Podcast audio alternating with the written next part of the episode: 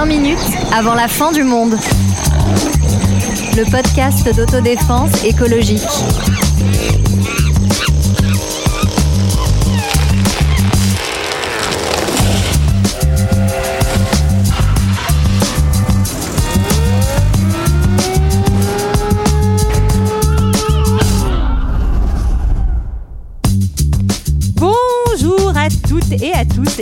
Bienvenue dans ce nouvel épisode de 20 minutes avant la fin du monde. Et comme vous l'entendez, le patriarcat est enfin tombé chez Et La voilà, tête d'Antoine c'est la fin. Obouliflic. C'est la fin, ma tête est sur une pique. Et oui, et oui, j'ai le plaisir d'animer cette émission à la place du calife. Quelle chance, quelle chance. C'est mérité. C'est merci Antoine, merci. Et alors que l'été s'éloigne, j'avais envie de vous proposer de nous replonger dans quelques polémiques Ouais. estivales. Et oui, l'occasion de revisiter quelques arguments anti-écolo classiques et de vous offrir quelques clés pour y répondre au prochain dîner de famille. Et pour ça, je ne suis pas seule, je suis quand même surveillée. Bonsoir Euh, Antoine salut tout le monde. Salut Sarah. Bonsoir Sonia Salut tout le monde et bonsoir Marlène. Et bien sûr, euh, bah, ces controverses, c'est souvent dans les médias qu'elles vont s'étaler. Et donc, j'avais envie de vous demander s'il y avait un journaliste ou peut-être un personnage médiatique qui, au contraire de certains qu'on va entendre peut-être ce soir à travers des extraits, que euh, vous admiriez ou un petit coup de cœur ou quelque chose. Euh, Sonia, tu veux Ah, commencer moi, mon gros coup de cœur, bon, c'est pas 100% rationnel, mais quand même, son sourire carnassier qui arrive à faire passer les pires saloperies, mais avec bonne humeur, c'est évidemment Anso Anne-Sophie Lapix pour les intimes. pour les non intimes, Et pardon. qui est euh, présentatrice du, du 20h. Bah voilà, Antoine, Notamment. merci de me le préciser.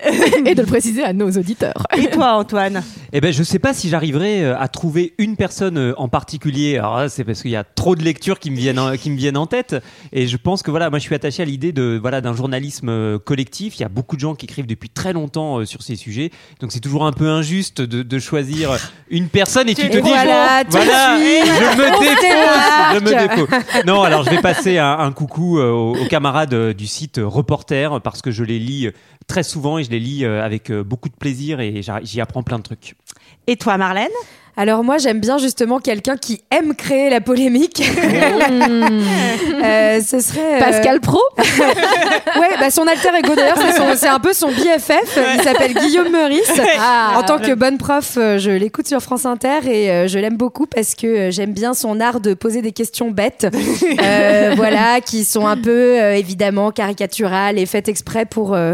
Pour, euh, pour nous pour embêter les gens. Et en même temps euh, il me fait rire et il me détend sur des sujets euh, que je trouve assez horribles depuis quelques années. Donc je le remercie et voilà. Et en plus je trouve qu'on il avait l'air il a l'air plutôt sympa. Donc euh, s'il veut boire un coup ah bah, qu'il il est- n'hésite pas. qu'il est, il est carrément invité avec ses pitchouns euh, dans le podcast. exactement voilà. Eh ben, à propos de- d'invitation à l'apéro, moi, j'invite une autre personne que j'aime beaucoup. Ah ouais, c'est Euh, Clément Viktorovitch, Mmh. alors qui n'est pas euh, journaliste pour le coup, qui est chercheur et notamment sur euh, toutes les questions de discours, de rhétorique. Et je trouve euh, qu'il a justement dans un monde où c'est tout le temps le buzz, on va vite, on raconte un peu n'importe quoi, euh, de poser les choses, d'avoir des argumentations très claires très posées, qui prennent leur temps et je trouve ça très appréciable et en plus je trouve que c'est quelqu'un qui a l'air très humble voilà voilà encore Bien, une fois quelqu'un qu'on peut Bon. inviter pour l'apéro Et Voilà. on salue quand même euh, nos camarades de Blast, en Oui, particulier euh. Paloma Moritz qui, Qui est venue dans ce podcast Tout et euh, Salomé Saké qui Et est particulièrement brillante et qui parle euh, de manière très per- percutante des sujets écologiques. Tout à fait Et je, je renvoie à notre épisode là-dessus sur euh, le journalisme et l'écologie qu'on avait fait avec Paloma. Ouais. Bon, allez, après euh, avoir lancé de multiples invitations et, À l'apéro et distribué de, de- de- de- de beaucoup d'amour, euh, bah, pour bien commencer, je voulais vous faire écouter un moment plus que savoureux Ah. Oh. de télévision.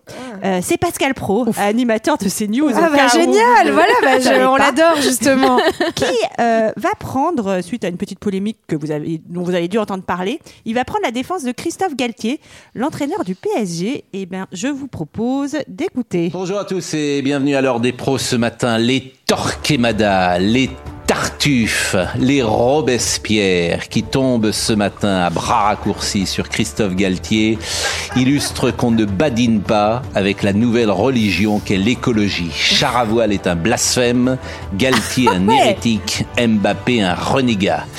Aller chercher querelle au PSG parce que les joueurs voyagent en avion n'a pas beaucoup de sens. La polémique est ridicule comme tant de sujets que la pensée unique pose sur la table. Le jet privé est le nouveau combat des trissotins. L'entraîneur du Paris Saint-Germain a fait une pirouette, on va se déplacer en char à voile. Les grands prêtres sont sortis de leur église, de leur grotte ou de leur gond pour fustiger cette ironie mal placée. Ils éructent l'anathème. On ne rigole pas avec le CO2. Galtier a répondu comme un mousquetaire du roi, comme un esprit libre, à l'inverse des petits hommes gris qui saluent l'espace médiatique. Chez Dumas, Galtier serait D'Artagnan. Chez Rostand, il serait Cyrano. Je ne sais pas si l'entraîneur de Paris a eu raison d'envoyer les bien-pensants se faire cuire à neuf, mais je préfère avoir tort avec lui que raison avec tous ceux qui l'attaquent. Question de feeling, Christophe Galtier est un honnête homme. Ah ouais, non mais c'est. Ah, je l'avais pas entendu, mais, il, est, il est on fire. Mais quoi. ce qui est, comme ce qui est toujours. dingue, c'est que moi, je voudrais quand même savoir qui est sa plume, parce que je suis sûre qu'il écrit pas son texte lui-même, mais tout la littérature française y passe, Ouais. c'est bourré de, de références littéraires assez pointues, et, euh, et franchement, c'est assez marrant de voir ça dans la bouche d'un homme qui se prétend un peu l'homme du peuple, qui défend euh, l'es- Ouais. le- l'esprit commun, non, non, non, mais non, pas du tout. Enfin, c'est une espèce de grand, euh, euh, grand panorama littéraire qu'il nous offre là pour euh, défendre une idée plus que contestable. Ouais, franchement, avant que d'aller plus loin, je, je préfère que voilà, si jamais Pascal nous écoute, qu'il comprenne bien qu'il n'est pas invité. hein, à- Ah oui, alors bon, pour l'apéro, hein, euh, voilà, bon, c'est- enfin bon, s'il vient avec Guillaume, ok, j'accepte. Mais euh, bon. Non, mais ce que je trouve intéressant, c'est ce vocabulaire euh, utilisé qu'on a déjà entendu euh, plusieurs fois, et notamment, euh, on ne badine pas avec la nouvelle religion. Référence à Marivaux. L'écologie. Et non, mais ce- cette idée, encore une fois, que, que, que l'écologie et que la lutte contre le dérèglement climatique, euh, ce n'est pas scientifique, mais religieux. Ouais, en fait, c'est un truc qu'on retrouve euh, assez souvent, c'est l'idée de faire passer euh, les personnes qui euh, ont une critique à propos bah, de, de comment la société est et de tout ce qui se passe sur le plan écologique, de les faire passer pour des gens irrationnels, vraiment les nouveaux fous, etc. Et donc, on, on a toute une Et déclinaison. pour des croyants. Voilà, Bah, c'est ça, autour de la folie et de la croyance. Et donc, euh, comme si la rationalité était du côté de ceux bah, qui préfèrent continuer à brûler du kérosène pour des tas de raisons, plutôt qu'à essayer de mettre des limites partout où il faudrait. Oui, ce qui est drôle, c'est que par ailleurs, lui-même affirme très fortement sa croyance, puisqu'il dit Je préfère le soutenir, Galtier. Question de feeling. Donc, euh, là, Grand journalisme, quand même. Ah Voilà. Tout- surtout qu'il n'y a aucun argument. euh, En fait, quand j'ai préparé l'épisode, je me suis dit, putain, ça serait génial de préparer ça euh, quand je travaille sur euh, les sources, l'argumentation avec des élèves, où tu te dis, bah, en fait, voilà, c'est exactement ça, c'est une opinion sans aucun Ouais. argument. Alors c'est vrai euh, qu'il fait souvent des éditos, dit, des, des éditos au début de son de son émission et voilà on retrouve la forme la forme édito. Alors avec ce côté ce- ce- des références multiples, c'est vraiment Le vraiment- mousquetaire, le d'Artagnan, C'est le vraiment la- Cyrano, c'est vraiment la- toute la culture française au service de la bonne cause. Pascal Pro, c'est la stratégie du fumigène, quoi. C'est-à-dire, il, voilà, paf, il y a des trucs qui pètent, il nous met dans la fumée, et puis ensuite, euh, voilà. Mais il y a une forme de lyrisme, quand même, en tout Ah cas. bah, Ah oui. bah ça, il Et- est habité par ce qu'il dit. Non, hein. non, mais attends, nous, on va faire aussi des épisodes avec la musique, là, derrière. Moi, je veux Ah savoir oui. ce que c'est. Attends, Ah on, bah dirait, oui. on dirait une musique de blockbuster, quoi. C'est clair. Attends, même moi, j'avais le cœur qui battait un peu plus fort. Ce qui, est, ce qui est drôle, c'est que par ailleurs, on pourrait reprendre exactement la même argumentation pour dire exactement le contraire, puisque la seule posture qu'il aborde, qu'il prend, c'est euh, je vais combattre pour la bonne cause, mais cette bonne cause, il décide l'accès celle-ci, ça pourrait être exactement l'autre. Moi aussi, je suis la Cyrano de la défense de l'écologie. Alors, peut-être juste en un mot pour rappeler, donc euh, cette, euh, cet édito, il le fait euh, en, donc c'est en septembre 2022, suite à Christophe Galtier, l'entraîneur du PSG, à, à qui on va poser une question sur les moyens de déplacement du PSG en leur disant bah, pourquoi vous prenez l'avion pour aller à Nantes alors que le train, bah, c'est à moins de deux heures de Paris. Fou rire de Mbappé, euh, joueur donc euh, de, joueur euh, de- du PSG. T'as Et pas besoin de le présenter, Sarah, je crois que c'est bon. On sait jamais. C'est important. C'est J'ai une anecdote à ce sujet-là, mais je, vous- je vous la passe. Et Mais- réponse cynique de Galtier qui explique que d'autres moyens sont étudiés, notamment le char à voile. Et moi, ma question, c'est bah, est-ce que vous, ça vous a choqué? Ou est-ce que, comme Pascal Pro, euh, Ouais, on peut plus rigoler, les jeunes Euh, alors moi, ça m'a hyper choqué. En fait, ce qui m'a choqué, c'est pas tant euh, la réponse, mais déjà, euh, enfin, si vous regardez la vidéo, il y a tout un, un moment de silence où en fait ils se marrent tous les deux d'un air entendu. Mais donc on voit Et- qu'ils ont qu'ils s'attendaient à ce que la question soit posée. Voilà. Et en fait, moi, j'ai trouvé que c'était d'un mépris. En fait un mépris pour le journaliste qui pose la question, un mépris pour ces questions-là, comme si finalement c'était un truc trop marrant et que euh, oh là là quel crétin ce journaliste qui pose cette question. Et du coup on se marre et on va finir par une pirouette. Et, euh, c'est vraiment l'attitude en fait euh, justement de comment dire de enfin de, de sentir pas du tout concerné par ces questions et de se marrer qui m'a vraiment profondément choqué ouais. Attitude euh, hyper choquante, je suis d'accord, avec aussi le fait de dire que on retrouve quand même dans les critiques euh, autour du foot un peu cette euh, pression à l'exemplarité. Et alors, moi, je suis bien sûr d'accord que prendre l'avion pour des courtes distances, ça n'a ça n'a aucun sens écologique et que, bah, en fait, il y a désormais des contraintes. On le voit bien avec ce qui s'est passé cet été. On en parlait dans notre épisode de rentrée. Mais il y a aussi l'idée de dire, bah, si on tombe rapidement sur Christophe Galtier et Kylian Mbappé, bah, tombons aussi sur les autres, c'est-à-dire des gens qui prennent des décisions politiques, qui ont des effets absolument structurants sur la vie de, de, milliers, voire de centaines de milliers de personnes, des effets catastrophiques sur le plan de la santé ou de l'environnement. Donc voilà, ne méfions-nous des épouvantails parce qu'en fait, euh, il y a des choses derrière. Moi, ce qui m'a choqué, c'est presque plus Mbappé que l'autre, parce que ça, ça, me fait penser en fait. Enfin, souvent on dit OK boomer et on a envie de dire ça. Effectivement, OK boomer, t'as 60, enfin je sais pas quel âge il a, mais en tout cas un certain âge. Euh, t'es es hors sol, hors société, etc. Alors que Mbappé, pour le coup, c'est un petit jeune et que même un, un jeune de son âge ne soit pas euh, euh sensibilisé à ces questions-là, c'est un peu épouvantable. Et ce qui fait penser que derrière cette question de génération, c'est surtout une question de revenus et en l'occurrence là les ultra riches qui se mobilisent pour défendre leurs intérêts et leur mode de vie. Ouais, c'est intéressant ce que tu dis Sonia sur la, la question euh, justement euh, du revenu versus la génération, de pas instaurer un faux débat du genre euh, les jeunes versus les vieux parce qu'en fait c'est pas forcément comme ça qu'il faut poser le, le, débat politique sur le sujet et de dire bah voilà il a 20 ans donc forcément il est dans toutes les marches climat etc. Après je veux juste dire quand même une nuance si je peux me faire l'avocat oh. peut-être que je veux aller voir des matchs gratos tout simplement. Ah, voilà, c'est de dire, euh, c'est de dire tout simplement, euh, bah voilà, il est Kylian Mbappé, il est aussi engagé sur d'autres causes. Oui. Euh, et donc en fait voilà, c'est. On aura l'occasion enfin, d'en parler. Il y, y, a aussi des, des voilà des gens qui n'ont pas encore les informations nécessaires, l'entourage qu'il faut et un contexte qui pousse pas non plus vers ça parce que voilà tout le, le jet privé c'est hyper valorisé chez les chez les grandes fortunes. Donc voilà, il y a mhm. aussi des éléments à prendre en compte. Et peut-être juste une, une, question quand même, c'est est-ce que ce serait possible d'organiser euh, la Ligue 1, notamment en train? Parce que c'est ça tout l'enjeu. on va jouer au foot dans le train, Sarah. Bravo. bah, alors déjà, en fait, il faut, il faut savoir que, par exemple, je sais qu'il y a les Girondins de Bordeaux qui ont publié des images de leur équipe. Alors certes, qu'il y a une équipe de L2, donc euh, de Ligue 2. Donc en fait, les gens vont dire, ah bah oui, mais ils n'ont pas besoin du même niveau de sécurité, blablabla. N'empêche que, en fait, on leur a dédié une rame de train euh, pour aller faire un match à Paris, donc c'est possible. Et surtout, en fait, il y a eu vraiment des, une vraie proposition de la SNCF, une proposition commerciale donc notamment euh, voilà de privatiser une ou plusieurs voitures, d'affréter un train spécial, d'avoir des services de restauration sur mesure, un cas dédié, des moyens de sécurité pour les faire évacuer plus vite du train, etc. Enfin donc en fait il y aurait beaucoup de possibilités et euh, c'est juste qu'il y a plutôt euh, l'envie de pas vraiment les étudier de la part du club. Et les, les rugbyman se déplacent très très bien en train et par ailleurs la reine d'Angleterre elle-même s'est déplacée en train lors de voyages en France. Et peut-être juste pour dire qu'en fait la plus grosse euh, question en fait c'est le retour des équipes de nuit après les matchs parce qu'en général les voies sont fermées et souvent il y a bah, des les travaux non il y a des travaux de maintenance mais le fait est que comme on connaît en avance le calendrier des travaux et de Ligue 1 on pourrait imaginer euh, pouvoir des adaptations ça s'entrechoque enfin que tout se passe bien. Euh, après cette première petite polémique, il y en a une deuxième et je pense que très clairement, vous n'avez pas pu passer à côté. Et pour l'introduire, je vous propose d'écouter un humoriste suisse qui s'appelle Thomas Wiesel. Écoutez-le. Cet été, l'actu suisse, c'était plutôt calme. Donc moi, ce que j'ai fait, c'est que j'ai regardé du côté de nos voisins français. J'aimerais leur rendre hommage parce qu'il y a un truc qu'ils font quand même mieux que nous. Ah bon, ça existe? Oui, comme vous êtes de mauvaise foi, Vincent. Non, il y a plein de trucs qui font mieux que nous. Alors d'accord, c'est pas forcément des trucs utiles, c'est genre le biathlon ou bloquer des ronds-points. Mais ce que je veux mettre à l'honneur ce soir, c'est l'art de la polémique. Là, ils sont excellents. Par exemple, est-ce que vous avez suivi la polémique du barbecue? Non, il y, a eu une polémique du barbecue. Et comment? Accrochez vos ceintures. Ça part d'une politicienne écolo, Sandrine Rousseau, qui a dit cette phrase. Il faut changer de mentalité pour que manger une entrecôte cuite sur un barbecue ne soit plus un symbole de virilité. D'accord. Et ça, ça a fait polémique. Une phrase, 50 articles, 14 émissions spéciales. Le syndrome barbecue par-ci, le grillade gate par-là, grand débat, le beefsteak ou la planète, des politiciens qui viennent dire me parlez pas du sexe de mon escalope. Ils ont même invité une bouchère en plateau, ils ont tout fait. C'est des génies et le but c'est de parler le moins possible du sujet. Si tu dis un truc trop pertinent, t'as perdu. C'est leur version du ni oui ni non. Si tu questionnes pourquoi les mecs en mangent deux fois plus de bidoches que les femmes alors qu'on fait que 25% de poids en plus, t'as perdu.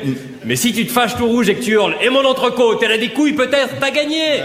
C'est super. Alors, ce que j'apprécie, c'est que finalement, cet humoriste a quasiment tout dit de ce qu'on va, Oui, on va dire. Oui, c'est ça, il derrière. n'y a, plus rien à dire là. Juste pour remettre le contexte, donc ça, suite à une prise de parole de Sandrine Rousseau, députée Europe Écologie Les Verts, lors des journées d'été de son parti, où elle a déclaré il faut changer de mentalité pour que manger une entrecôte cuite sur un barbecue ne soit plus un symbole de virilité.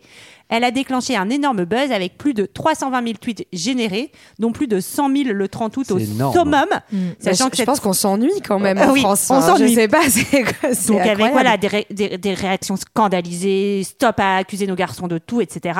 Et donc la- la- la- un peu la question, ouais, enfin qu'est-ce que vous pensez de cette polémique? Est-ce qu'on a un problème de genre sur la viande? Est-ce Non. que Bah, Non, est-ce que non, vous non, aimez pas le du tout. beefsteak Non, non. Non, mais là, on est encore là dans aussi, au-delà de Twitter, bon, qui est une sphère très particulière, on est encore dans le problème des chaînes d'infos en continu qui ont besoin de se nourrir, qui ont besoin de choses à dire et du coup qui vont créer des buzz à n'en plus finir autour de, enfin, de polémiques, autour de propos comme ceux-là qui, euh, qui, qui ne devraient même pas faire réagir parce qu'en plus ils sont prouvés scientifiquement. Oui, en fait, c'est ça qu'on peut peut-être partir de là. C'est juste que, euh, en fait, on a encore une fois épinglé Sandrine Rousseau comme si elle affirmait quelque chose qui tenait de l'opinion politique et de la croyance, là où en fait, euh, il y a plein d'études et notamment d'études de sociologie qui montrent que, en effet, les hommes mangent plus de viande que les femmes, Euh, et notamment, en fait, ça s'explique historiquement. hein. C'est-à-dire que dans les foyers, alors, l'ép- enfin, dans les foyers, en fait, euh, notamment euh, euh, plus modestes où on n'avait pas de l'argent et de la viande pour tout le monde, notamment après la, après Seconde Guerre mondiale, hein, quand on a une massification de la production de la viande, bah, on réservait le gros mo- morceau de viande au chef de famille. Pourquoi? Parce que souvent c'était aussi lui qui avait un travail le plus pénible, un travail ouvrier, et que il- on, es- on estimait que, la viande c'était la force. hein, Ouais, pour, euh, on est quand même ouais. dans- de l'ordre de l'imaginaire. Je- Enfin, je suis pas spécialiste de ça, mais quand même, le travail le plus pénible, les femmes en fait exerçaient aussi des, des, des tâches assez pénibles finalement physiquement, mais c'est plus un imaginaire qui réservait effectivement les abats aux femmes et les grosses pièces euh, nobles aux hommes dans les familles qui pouvaient se payer de la viande par ailleurs, parce que Ouais. c'était pas le cas de toutes, et par ailleurs dans une société dans laquelle on mangeait beaucoup moins de viande qu'aujourd'hui. Oui, mais euh, voilà, mais en tout cas, enfin, tout ça pour dire que, enfin, à l'épo- à l'époque, c'était ça, et en plus, il y avait cet imaginaire de se dire que euh, la viande étant qu'elle réservée euh, aux, aux catégories euh, les plus riches quand même, puisque ça coûtait cher, c'était aussi un signe de distinction sociale et un signe de pouvoir. Le pouvoir étant en grande majorité exercé par des hommes. Encore une Eh fois. oui, voilà, et moi j'ai perdu mon pouvoir dans cette émission. Je peux témoigner. Et tu manges plus de viande. Et Et, voilà, voilà, hop là, euh, de coupe Antoine. beefsteak. Un homme Est-il un homme? Est-il un homme? Je, je- je m'interroge. déconstruit.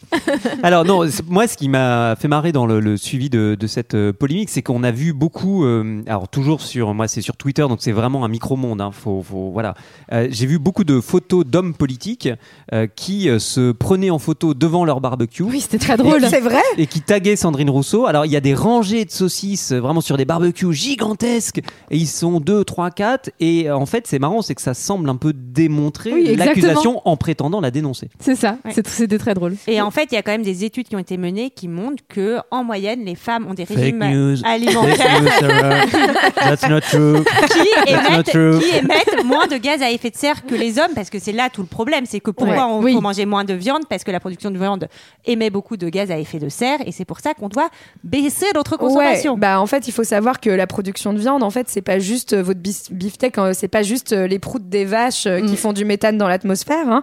Euh, c'est aussi toute la déforestation euh, qui est engendrée pour faire des pâturages pour les bêtes, pour aussi faire des pâturages, enfin faire des champs pour les fourrages. C'est toute l'électricité, l'énergie qui est utilisée pour les productions hors sol, tout le transport. hein. Euh, je rappelle par exemple que plus de la moitié du poulet produit en France est en fait exporté dans les pays du Golfe, notamment.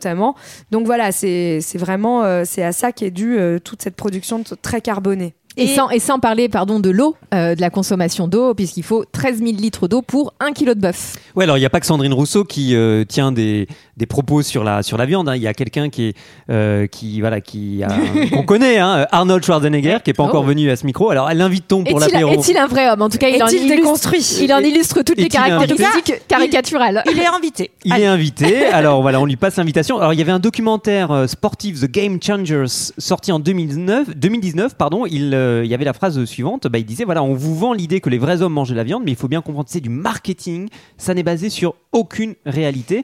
Euh, ça part. c'est un documentaire qui va à la rencontre des athlètes qui ont choisi une alimentation sans viande et qui, vous savez quoi, n'ont pas des performances sportives plus mauvaises que les autres. Je trouve ça quand même euh, hyper euh, intéressant. Et après, Arnold Schwarzenegger euh, nous donnait un peu comment faire bien de la com en disant il faut pas dire aux gens arrêtez de manger de la viande parce que sinon ils vont vous dire fuck you.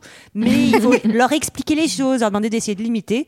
Donc prenons-en de la graine auprès de auprès d'Arnold Schwarzenegger. Peut-être ne soyons pas trop virulents, mais accompagnons les gens dans le changement. Alors ensuite, je voulais que on revienne sur un échange sur BFN TV entre deux femmes, Yamina Saeb et Julie Graziani.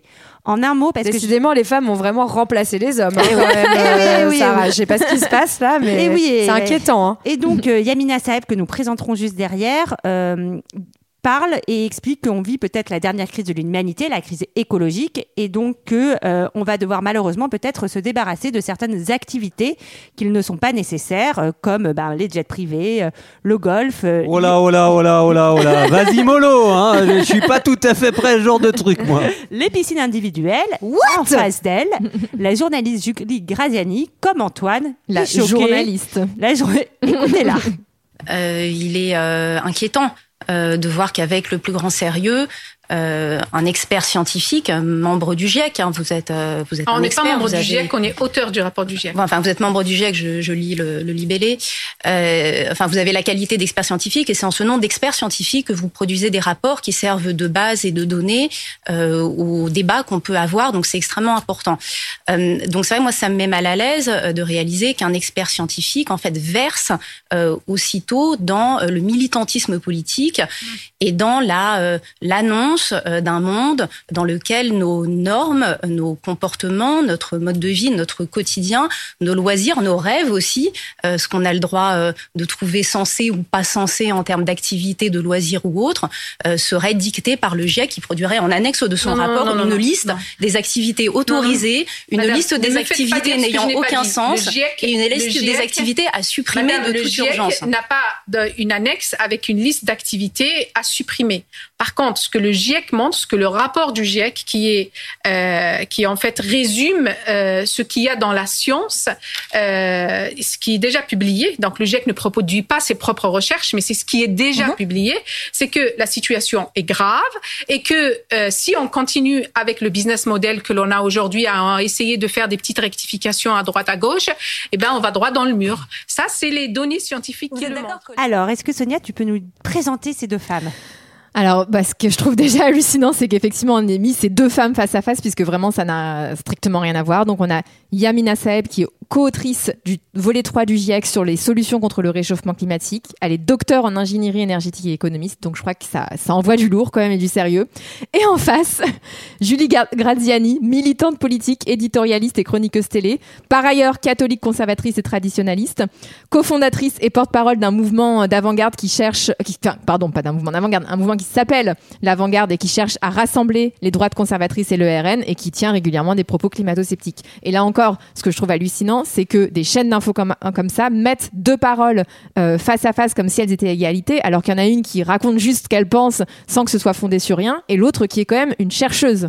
Ouais, ce qu'on retrouve dans cet extrait euh, hyper intéressant, c'est l'idée que quand il y a des constats scientifiques qui sont rappelés, et c'est ce qu'elle fait euh, dans ce dans ce face à face, eh bien en fait très vite ils vont être délégitimés en les qualifiant de militants, en disant tout ça c'est pour nous interdire, nanana, voilà vous êtes des militants, etc. Alors qu'en fait on parle de travaux scientifiques. Le GIEC, donc ce, ce groupe euh, d'experts internationaux, fait une synthèse de la littérature scientifique, c'est-à-dire euh, des choses qui sont assises quand même sur des travaux euh, qui sont partagés par des collègues du monde entier, de toutes les disciplines. Et euh, voilà, on n'est pas du tout dans le militantisme. Oui, et en plus, le GIEC, en fait, ne prend pas, euh, enfin, ne fait pas de choix politiques. hein. ça, il faut quand même le rappeler. En fait, ils font des préconisations selon des scénarios scénario. Euh, et c'est ça qu'il faut bien comprendre, c'est qu'en fait, ils expliquent, bah voilà, voilà les choix qui s'offrent à nous aujourd'hui, voilà les scénarios euh, qu'on a euh, de manière basés sur la science. Et ensuite, justement, c'est aux politiques de faire des choix. Mais voilà nos préconisations si on veut que l'humanité puisse persister. hein. globalement, c'est ça, Oui. c'est ça qu'ils disent. Euh, voilà. Et, et ce qui est incroyable, c'est que elle fait passer justement euh, leurs idées pour des choix, là où encore une Ouais. fois, c'est aux politiques de le faire. Et euh, rajoutons à ça qu'il y a encore cette critique de dire les écolos veulent nous dicter euh, nos loisirs, nos rêves, nos comportements, comme si aujourd'hui ils ne l'étaient pas par euh, la société, par la pub, euh, etc. Pour finir cet épisode, je vous propose d'écouter euh, une journaliste de GB News, une chaîne de télé britannique et irlandaise, qui, bah, vous allez le voir, elle trouve que les météorologues ils cassent un peu l'ambiance euh, en euh, cet été de canicule, comme vous. Oh, you see, John, you're outside enjoying the sunshine. It's not too hot, is it? No, it's it's absolutely lovely. It's what 20 degrees out here. It's perfect. But um, on a serious note, folks, um, by early next week, you can scrap 20 degrees. It could well be 40 degrees. I think there will be hundreds, if not thousands, of excess deaths early next week. The charts that I can see in front of me are frightening. So we all like nice weather, but this will not be nice weather. This will be potentially lethal weather for a couple of days. It'll be brief, but it'll be brutal. Oh, so John, you know we can we can Oh, oh, Yeah. so uh, this is so, John. I want us to be happy about the weather, and every single. I don't know whether something's happened to meteorologists to make you all a little bit fatalistic and, and harbingers of doom, because all of the broadcasts, particularly on on the BBC, every time I've turned on, anyone's talking about the weather, they're saying that there's going to be tons of fatalities. But haven't we always had hot weather? John, Well, I mean, wasn't the 76, the summer of 76, that was as hot as this, wasn't it? C'est c'est incroyable qu'on ait On- encore ce ouais. genre de Alors, on peut peut-être traduire. On attend Sarah sur la traduction. Alors, je vais vous hein, parce traduire que, ça. Voilà, on donc, compte sur toi, euh, Sarah. la journaliste qui parle donc à John Heyman, qui est un météorologue britannique, qui explique que ben, les vagues caniculaires euh, qu'est en train de subir euh, la Grande-Bretagne va engendrer un certain nombre de morts. Et elle lui répond Oh là là est-ce qu'on peut pas être heureux parce qu'il fait beau? Là là, qu'est-ce que vous êtes dit? On est bien. Et surtout, euh, qu'est-ce qu'elle dit encore? Euh, Oui, on est bien. Elle dit beaucoup Oh, John Ouais, c'est vrai, j'ai remarqué ça aussi. Ah oui, et elle finit par dire Est-ce qu'on n'a pas toujours eu des canicules? Voilà, Oui. et moi c'est ça, je- je- c'est ça qui me surprend quand même. C'est, c'est- je trouve ça incroyable qu'on soit Qu'on en soit encore, encore en train de dire ça, sachant que oui, il y a eu des canicules auparavant, bien évidemment. C'est normal que l'été il fasse chaud, mais en fait, voilà, rappelons les chiffres encore une fois. Et là, c'est- enfin, c'est même pas des trucs de préconisation scientifique. Je veux dire, c'est juste de la mesure.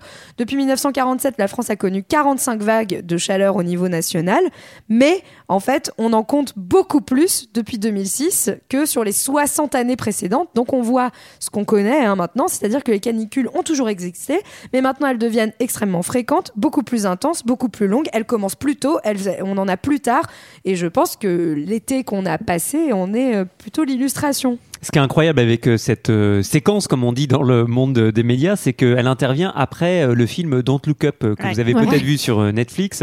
Euh, Jetez-y un œil si vous l'avez pas vu, euh, où il y a un moment où deux personnes sont sur un plateau pour alerter sur l'arrivée d'une astéroïde géante qui va effacer toute vie sur Terre. Et il y a ce moment-là, effectivement, où, où la journaliste réagit presque comme euh, comme celle-ci. On peut pas être content. Voilà, et soyez un peu moins déprimant. Oui, c'est ce qui est drôle, c'est la différence de tonalité totale entre les deux interventions. L'une, euh, d'abord, qui euh, ressort tous les stéréotypes euh, féminins, euh, du gloussement, de la légèreté, de la douceur, face à l'homme là qui, pour le coup, euh, Pas que de mort qui, voilà, qui, qui dit concrètement qu'il qu'il va y avoir des morts supplémentaires à cause, à cause du dérèglement climatique. Euh, et puis on peut rappeler quand même l'ex- le- l'existence des dômes de chaleur au Canada l'année dernière, où il y a littéralement une ville qui s'est embrasée à cause de la chaleur et qui a disparu de la surface de la carte.